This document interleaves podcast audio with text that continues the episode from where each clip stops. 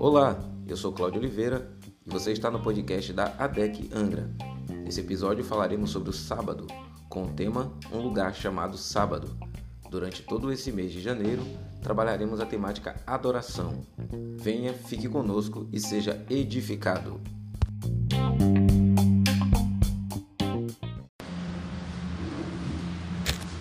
Queridos irmãos, Gênesis 2, Marcos 2 e 3 tem algumas semelhanças e ficou bem claro aos irmãos. O sábado. O sábado não é da lei. O sábado não é da lei. O sábado não é dos dez mandamentos. O sábado vem. O sábado está no primeiro grupo de lei que Deus falou.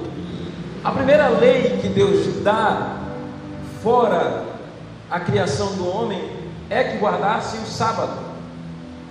O sábado que seria o sétimo dia. A semana começando obviamente no domingo, segunda, terça, quarta, quinta, sexta, sábado. O sábado era um momento em que o homem tiraria para estar com Deus.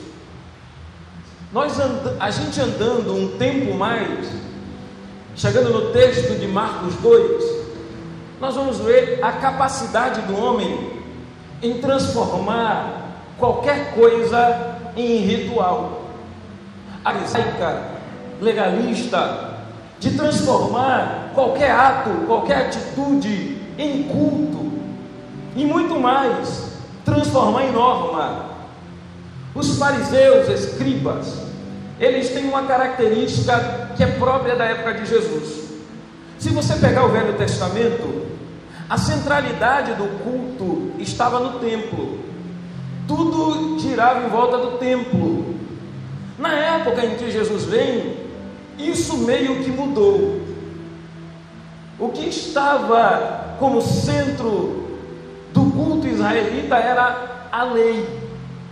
Os palestinos, que era o povo que morava, e chamar de palestino é uma ofensa ao judeu, porque a palavra Palestina vem de Filistina, vem de filisteus, era quase que uma afronta ao povo judeu.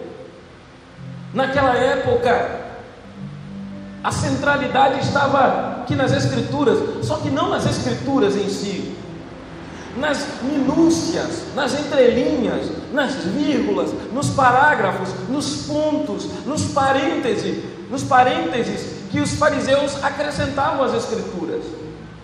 Certa feita, Jesus estava com seus discípulos sentados e eles foram comer, e os fariseus olharam e disseram: Mas eu vejo que seus discípulos não lavam a mão para comer. Os fariseus transformaram o ato de lavar a mão num culto, num rito, e eram contadas até a quantidade de vezes que você podia esfregar uma mão a outra. A pessoa que podia estender a toalha para enxugar a sua mão, tudo era transformado em ritual. O jejum era ritual, eles não lavavam o rosto, não se ungiam, para que as pessoas vissem que eles estavam de jejum.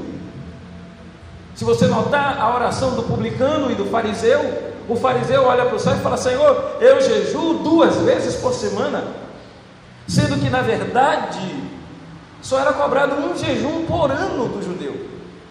O judeu não precisava jejuar quatro vezes no ano, duas vezes no ano, duas vezes por semana, muito menos.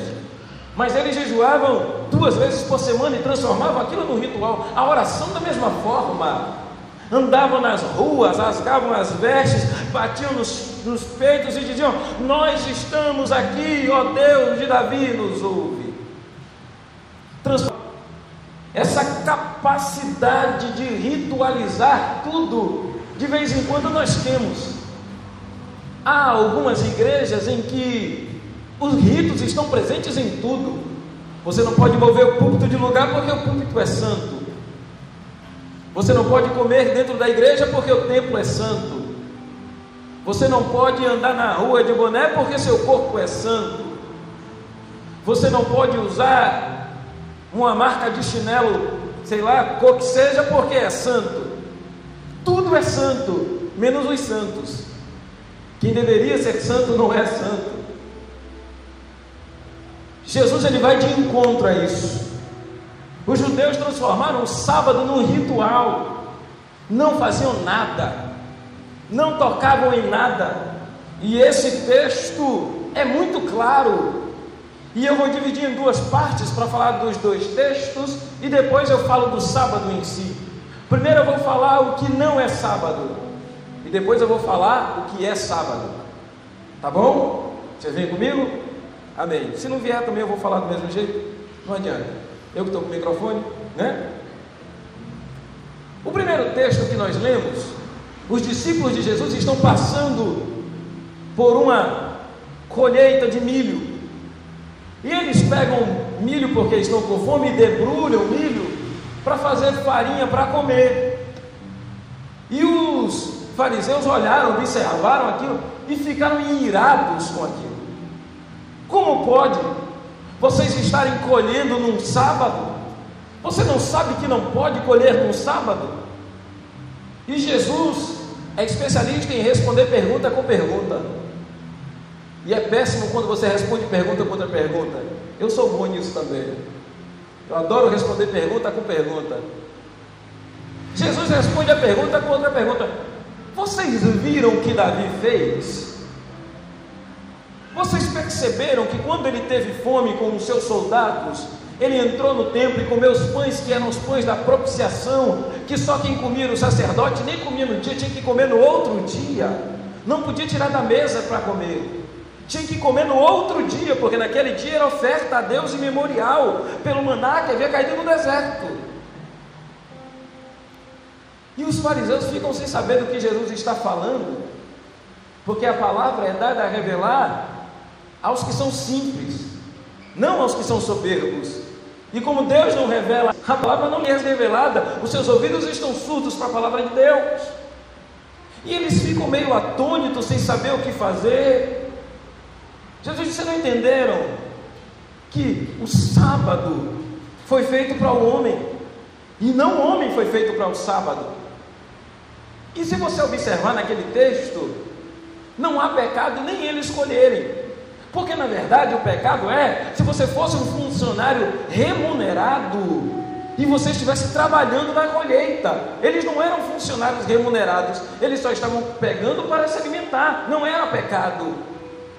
Só que quando você começa a acrescentar coisas à palavra, parece que um abismo chama outro. E aí você acrescenta uma coisa, e daqui a pouco até o que não é passa a ser. Geralmente eu tenho uma tendência a querer fazer de você um pequeno eu. Eu tenho uma tendência a achar que a minha experiência com Deus vale para você, que o tempo de Deus da minha vida vale para você de que a maneira como Deus fez comigo fará com você. E eu tenho uma tendência a dizer que não está acontecendo na sua vida porque você não se comporta como eu, você não se veste como eu, você não fala como eu falo, você não canta como eu canto, você não prega como eu prego, você não dirige como eu dirijo. E aí a gente vai transformando tudo em ritual. Porque o nó de gravata que Deus fala é o índio só. Se você não der aquele nó de gravata de duas passadas, Deus não opera. Se o seu terno for de um botão, Deus não opera. Tem que ser terno de três botões, senão Deus não fala. A sua calça, ela tem que ter a boca de sino, porque Deus falou comigo que me chamou para ser o sino, então a minha calça tem que ser boca de sino. Deus falou comigo que se eu cortar a ponta do meu cabelo, ai meu Jesus, eu não posso cortar, fica um anjo do lado de uma bandeja e meu Deus, meu cabelo é santo. E aí eu começo a atribuir à Bíblia o que ela não me dá. Sabe o que é engraçado, irmãos? Eu acho isso engraçado.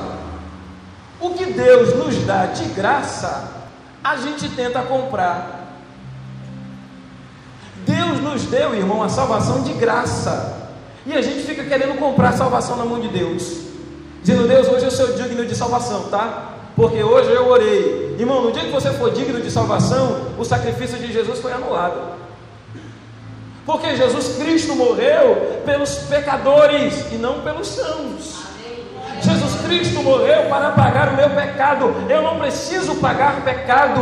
O sangue carmesim derramado na cruz do Calvário, numa sexta-feira, às três horas da tarde, pagou todo o meu pecado. A dívida que eu tinha com Ele, Cristo cravou na cruz do Calvário a cédula de acusação que era contra mim. Eu não tenho que comprar nada. Não, você tem que comprar. Deus só me ouve quando eu subo um monte. E aí eu subo um monte e Deus fala comigo lá. Deus fala com você. Deus pode falar comigo no quarto. Deus pode falar comigo na sala, para quem nem tem quarto. Eu fico pensando aquelas pessoas que têm dificuldade nos joelhos para subir monte, Deus não vai ouvir nunca, né? Porque Deus só ouve no monte. Eu não tenho nada contra monte, eu quero que você vá. Se você sente desejo de ir, vá, fique lá, fale com Deus, mas não diga e não transforme isso em doutrina bíblica. Usando, irmão, marabali, marabalismos para tentar, né? As pessoas são mirabolantes para criar heresias às vezes, né? Ministério de dança, né? Porque Davi dançou. Ah, irmão, Deus me livre. Falei, pronto, falei. Estava no meu coração, falei, agora acabou. Tá bom? Irmão, não é porque o homem diz que é pecado que é pecado, tem que ver o que a Bíblia diz sobre o assunto. A gente consulta todo mundo menos a palavra de Deus. Não é incrível isso? A gente consulta todo mundo menos a palavra de Deus. Irmão, eu tive um sonho. E eu sonhei que a partir de agora todos os obreiros da DEC vão ter que vir vestidos de branco. Todos os obreiros da DEC vão ter que vir vestidos de branco. Está na Bíblia? Não, mas eu sonhei. Ai, não foi um sonho, parecia real. Quando você jantar de noite, dá uma caminhada para fazer digestão, para parar de ter esse tipo de sonho. Irmãos, não tenha dúvida de eu que acredito em sonhos. Não tenha dúvidas. Deus falou com Paulo assim, Deus falou com outras pessoas da Bíblia assim, mas criar doutrina bíblica para a igreja por causa de sonho, sendo que isso não está nas escrituras. Não tenho dúvida de que Deus fala, mas acrescentar a própria palavra. Então eu tenho que colocar você no nível da Bíblia. Ou não? Já bati demais. Vamos para o segundo, vamos segundo ponto. Segundo texto. Segundo texto. Jesus está numa sinagoga, num culto como esse. E tem um moço ali que tem a mão ressequida. E tem um texto no Evangelho de Lucas que vai dizer que eles colocaram o homem na frente de Jesus, para que Jesus, olhando para esse, para ele, fosse tentado a curá-lo. Veja como as pessoas tratam a vida. Tratam a vida como nada. Então pega o homem e coloca na frente de Jesus, e Jesus não resiste. Jesus chama aquele homem para o meio, e aí faz uma pergunta àqueles homens que estão ali: por acaso no sábado eu posso fazer o bem ou eu devo fazer o mal? E aqueles homens não sabem o que falar. E aí Jesus pede para aquele moço estender a mão. E o homem é curado no sábado. Mas a lei dizia que não podia haver nenhum tipo de operação de nenhuma forma no sábado. Só que a lei, irmão, foi criada para dar vida no dia que a lei estiver acima de uma pessoa, não deixa de ter validade. O grande problema é que às vezes, irmãos, e me perdoem, por causa do estatuto, a gente mata alguém.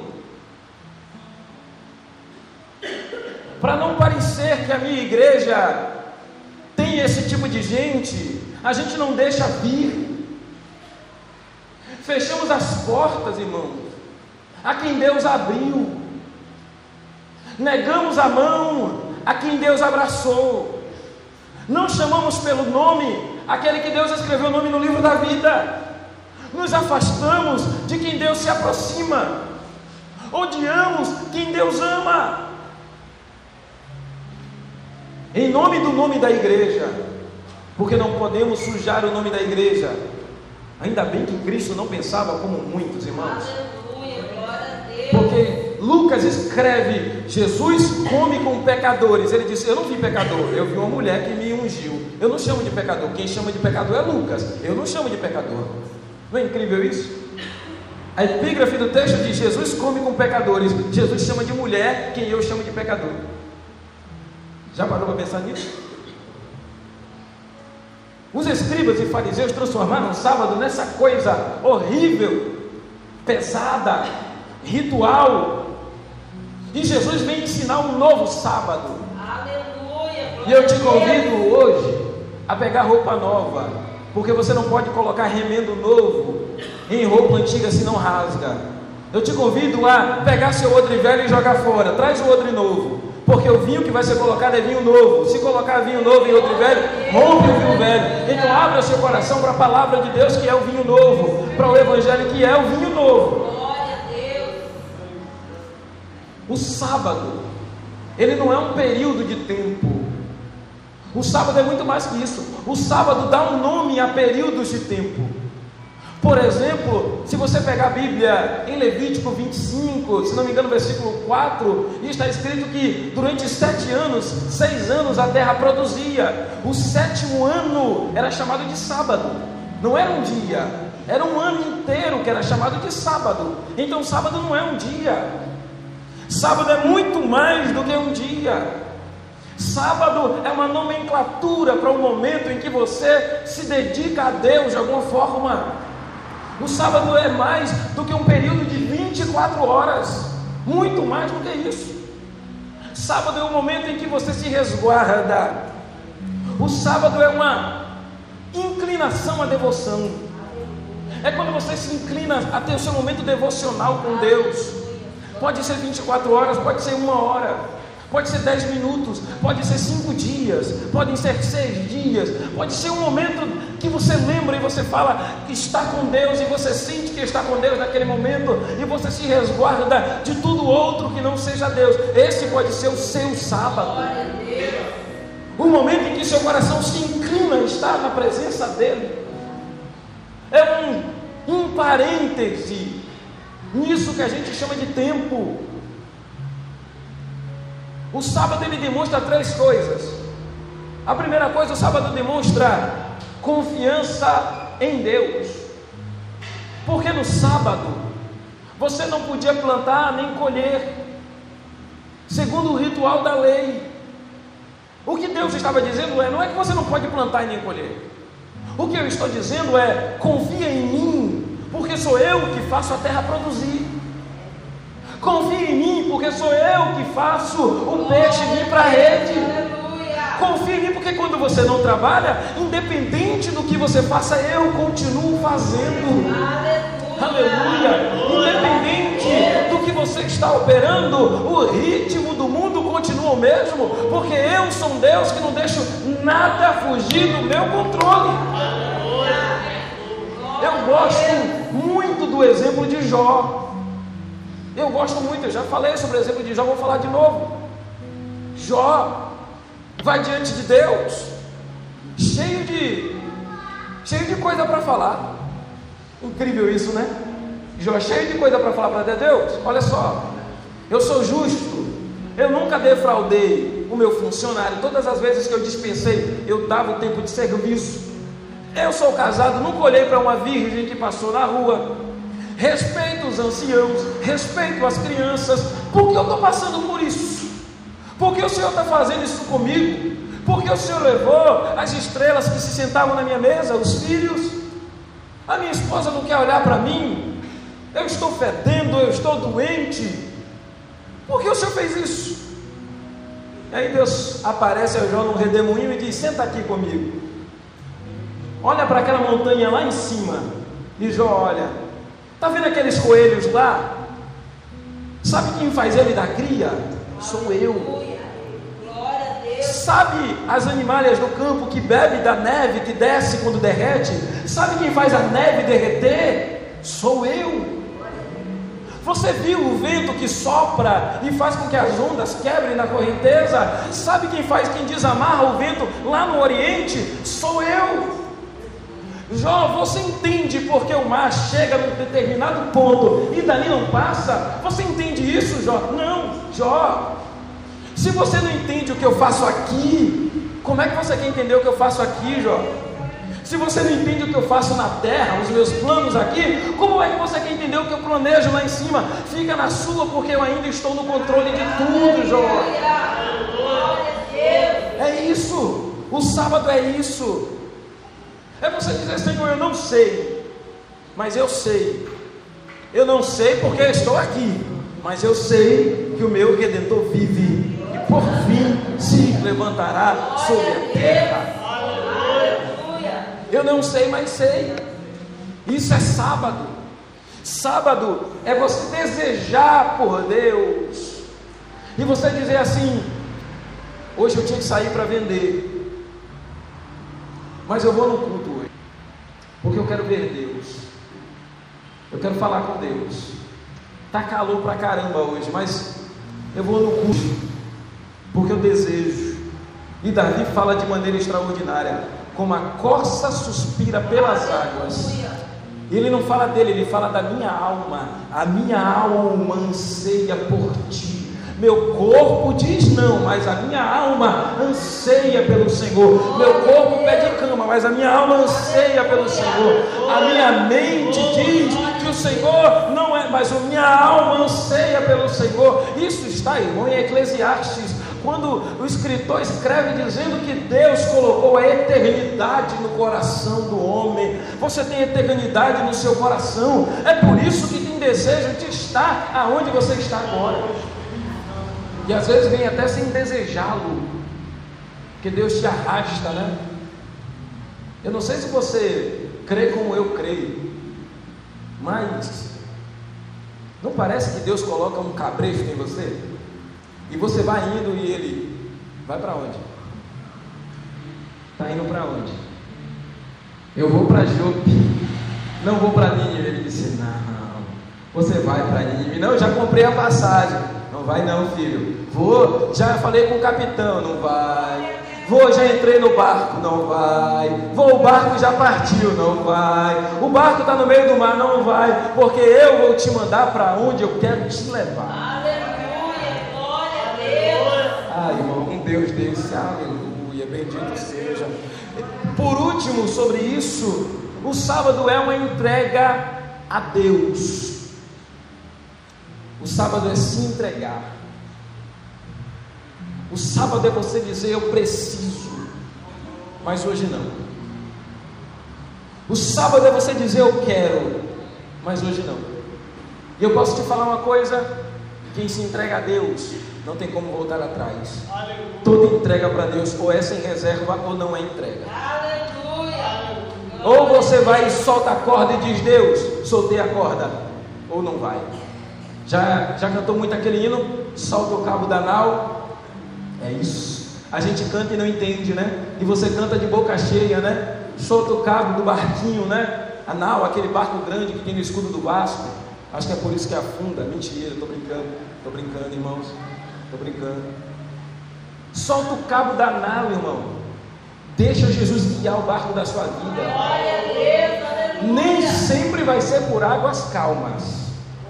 Nem sempre vão ser por pastos verdejantes.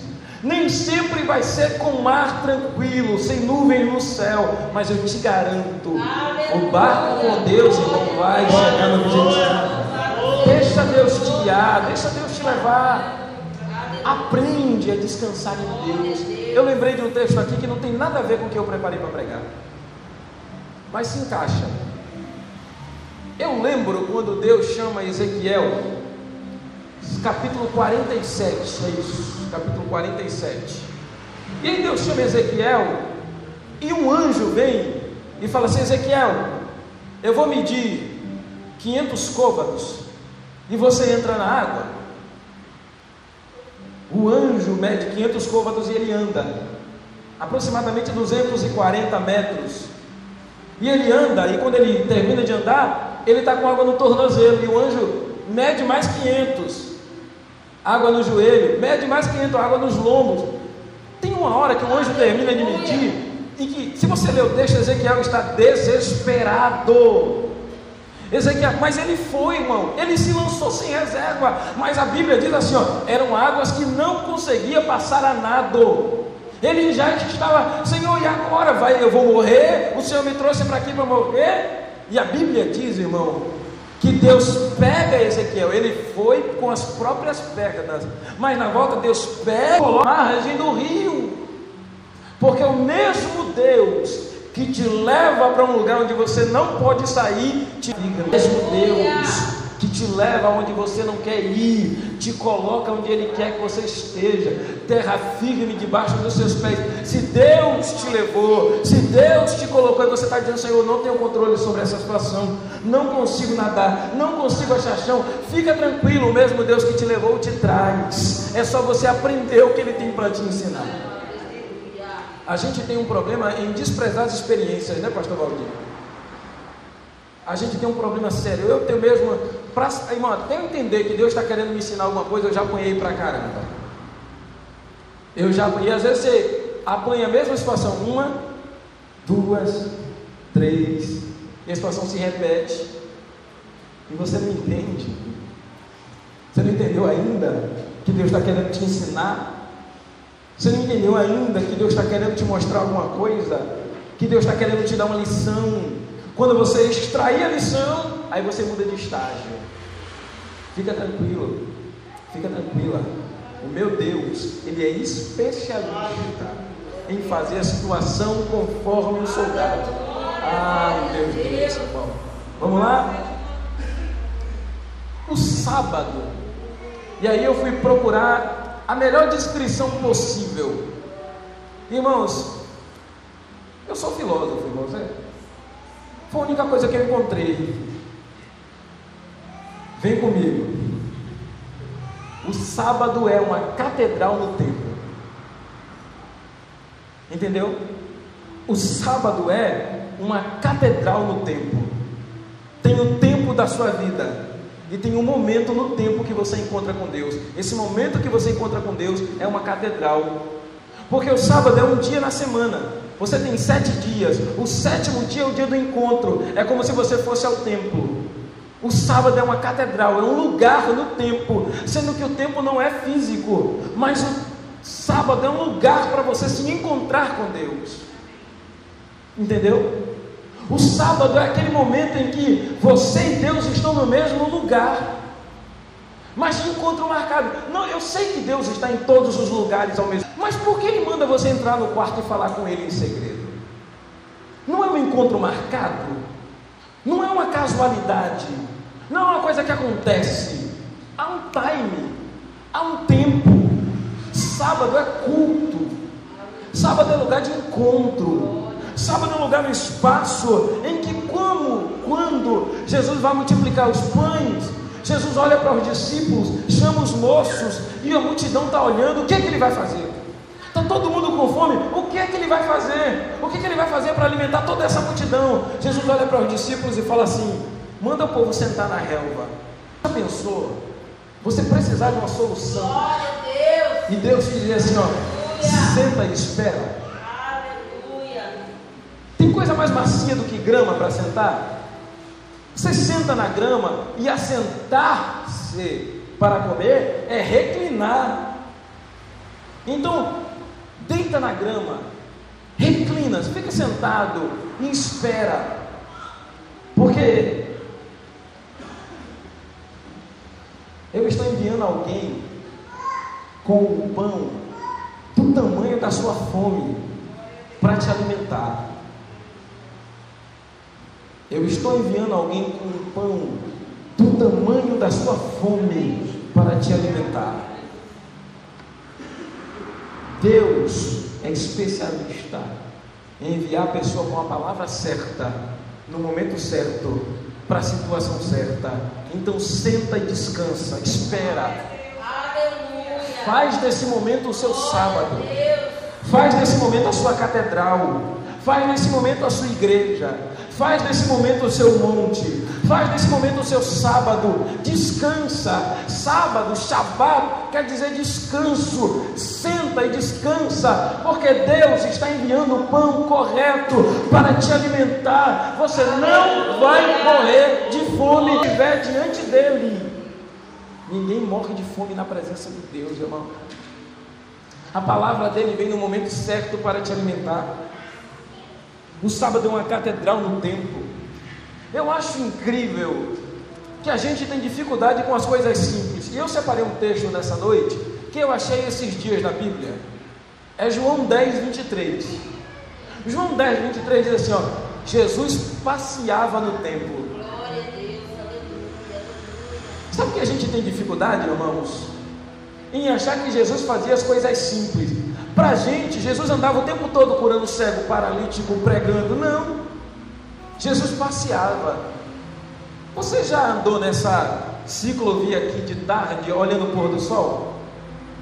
Eu já fiz. Eu estava vindo do trabalho e estava numa luta, numa prova. Eu desci nesse ponto aqui, que era antes do ponto, que eu descia, eu morava aqui no areal na época, eu descia no ponto da passarela. Eu desci nesse ponto daqui e decidi voltar. A mente turbada. Eu desci e comecei a andar na passarela. E aí eu olhei o pôr do sol, olhei as pessoas andando, gente bonita, pessoas passeando com cachorro, pessoas colocando o carro na oficina para consertar. E eu lembrei do texto do filho pródigo, onde o pai fala: Meu filho, tudo isso é teu. Eu falei: Senhor, tudo isso aqui é meu. O pôr do sol o Senhor fez para mim. O Senhor fez com que eu conseguisse enxergar o pôr do sol. Muito mais, eu tenho uma pele sensível ao calor do sol, que eu sinto a temperatura diminuindo quando o sol está se pondo. Glória a Deus. O Senhor me deu a possibilidade de ver, Senhor, todas as suas criações, as plantas, os animais, a água do mar cristalina, irmão. Eu nasci no interior da Bahia, na beira da praia, em Ilhéus, praias maravilhosas. Na minha cidade nasceu Jorge Amado, que escreveu livros extraordinários. A gente tem dificuldade de ver Deus nessas coisas. De ver Deus na beleza da sua criação. Porque a gente acha que ver Deus é cantar na igreja. Que sentir a presença de Deus é ver o irmão pregando. Que aprender com Deus é só ler a Bíblia. É também ler a Bíblia. Mas a grande revelação e a primeira revelação de Deus não é Adão, não é a Bíblia. A Bíblia diz que a natureza proclama a glória de Deus. Descansa. Descansa. Veja como sua mãe te ama, como seu pai te ama, como sua namorada te ama, como seu namorado te ama. Veja como aquela sua tia que fica mandando mensagem no WhatsApp, tia Lene, né? Ela é minha tia também, mas não é ela, não é minha tia Lene. Fica todo dia, de vez em quando eu respondo ela, não é sempre não. Ela parece a, aquela voz do Brasil, seis horas da manhã e seis horas da tarde, está lá. De vez em quando eu respondo ela, um carinho que ela sente. Nunca esqueceu o aniversário meu. É que eu já tenho 35. Está sempre lá.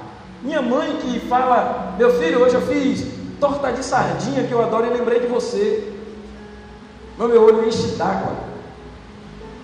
É a beleza da criação de Deus. Sabe quando esses dias uma, uma amiga minha me mandou mensagem dizendo: ah, Eu estou com um parente próximo a morrer. Sabe o que eu pensei, irmão, de verdade? Se você fechar o olho agora e morrer, quando você abrir o olho, você vai estar diante de Deus. Você vai estar diante dele. Se você morrer aqui agora, irmão, não tem melhor lugar para se estar. Lá a gente vai ter certeza de tudo isso que a gente canta aqui, de tudo isso que eu prego aqui. Irmão, de... contempla a criação de Deus. Quando seu filho vier trazer para você um desenho todo rabiscado, contempla porque é obra da mão de Deus. Quando você chegar em casa, irmão, com sede, beber um copo de água, que é obra de Deus, descansa. Aprende a contemplar a criação dele, que é linda. Quando você se maquiar e olhar no espelho e te disser, mudou meu rosto, contempla porque é Deus. Quando pintar o cabelo e disser, ficou do jeito que eu queria, contempla porque é a criação de Deus. Cortou o cabelo, ficou gatão, contempla porque é a criação de Deus, irmão. É Deus quem faz essas coisas. Aleluia. Glória a Deus. Vou lá comprar pão na mão do Caio ali, na padaria que ele trabalha. Quando eu chego lá, irmão, aquele cheiro de pão, e você, quando você sente o cheiro do pão, na sua mente vem o gosto. E quando você come o gosto, é respectivamente igual ao cheiro. É uma sensação de completude, irmão, que eu, eu, eu glorifica a Deus. Eu entendo porque Jesus partiu o pão e disse: Esse é meu corpo que é dado por vós. Isso é criação de Deus, irmão. Sábado é isso. Sábado também é o dia que era engraçado no Velho Testamento. Sábado é o dia que não tem maná. Vocês sabem disso. Todos os dias caía maná. Sexta-feira caía uma porção dobrada de maná. Porque no sábado não caía. Então você tinha que comer o maná de sexta. Sabe o que é, que é o sábado? É o dia que Deus não fala. É o dia que Deus não fala. Do que, que você vai viver? Do que Deus falou antes. Aleluia. Eu nem sabia que isso ia sair assim. Quando eu escrevi aqui. Eu lembrei de tanta coisa agora, irmãos. Eu lembrei de tanta coisa. De momentos, irmão, em que você fala, não dá mais. De momentos em que eu disse, Senhor, eu estava morando em Aracaju, irmãos. Eu não tinha um real. E eu fui orar em casa e disse, Deus, eu não prego nunca mais na minha vida. Vou pregar domingo e não quero saber mais disso. E chorei uma criança. Isso faz oito anos. E eu estou aqui hoje pregando. As promessas vêm, irmão. A palavra de Deus vem.